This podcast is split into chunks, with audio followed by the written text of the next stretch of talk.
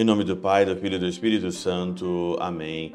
Olá, meus queridos amigos, meus queridos irmãos. Nos encontramos mais uma vez aqui no nosso Teós, Viva de Coriés, o Percor Maria, nesse dia 12 aqui de julho de 2022, nessa terça-feira.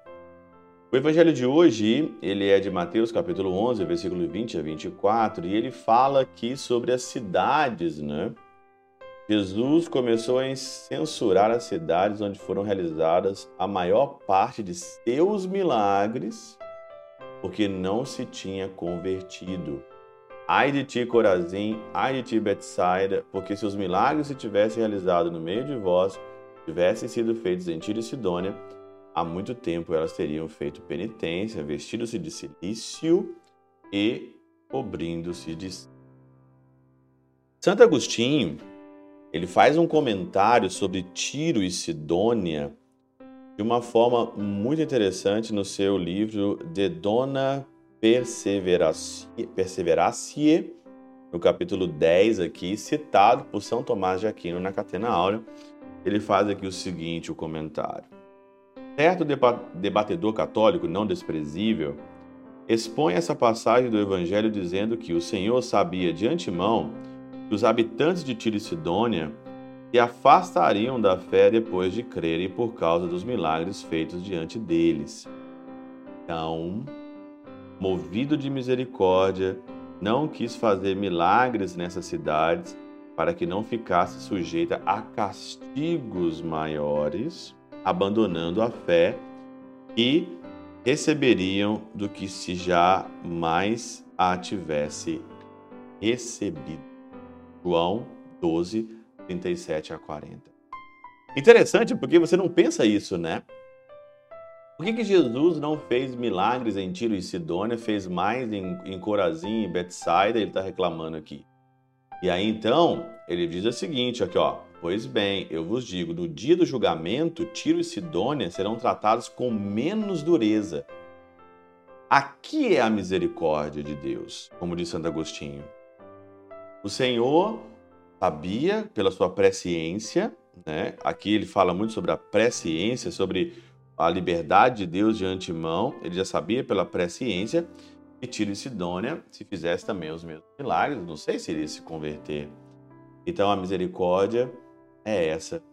Ele não faz tantos milagres porque ele já sabia pela sua presciência para eles não serem julgados com certo rigor.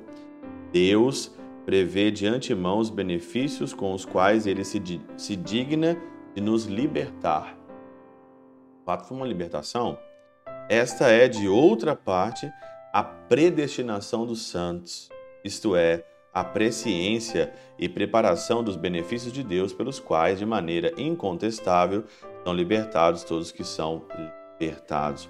O Senhor, o grande interesse dele ele quer nos libertar, ele quer nos salvar, ele faz de tudo, até até milagres que não faz, até coisas que ele não faz, já é, já serve para nossa salvação. É uma presciência.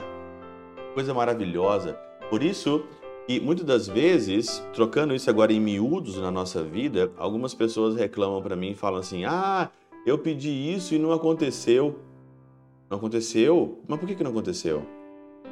Será que Deus não tem um plano maior? Será que Deus não concedeu isso para você porque Ele quer primeiro te salvar? As coisas que acontecem, acontecem porque Deus tem a sua presciência para nos levar para a salvação. E aquilo que não acontece, não acontece pela sua misericórdia, sabendo da sua presciência, que também nos leva para a salvação. Acontecendo ou não acontecendo. O melhor é se colocar nas mãos de Deus. O melhor é você pensar um plano para a tua vida, mas colocar nas mãos de Deus e dizer: Senhor, se for para o meu bem, se for para a minha salvação, e é segundo o teu desígnio, e é segundo a tua presciência, teu desígnio de salvação, teu plano de salvação para mim, faça. Se não fizer, Está tudo resolvido, porque também eu sei Se não acontecer, é para minha salvação. Quem de nós aqui pensa assim? Para que, que tem tantos revoltados no mundo? Por que existe tanta, tanta gente revoltada? Por que, que tem tanta reclamação? Por que tem tanta gente reclamando, murmurando? E não sabe disso. E acha e acredita ainda que Deus é um malvado. Em tudo que ele faz, ele faz tudo bem, todo o tempo. Pela intercessão de São Chabel de Mangluf, São Padre Pio de Peltrautina, Santa Teresinha do Menino Jesus e o Doce Coração de Maria, Deus Todo-Poderoso abençoe. Pai, Filho e Espírito Santo, Deus sobre vós e convosco permaneça para sempre.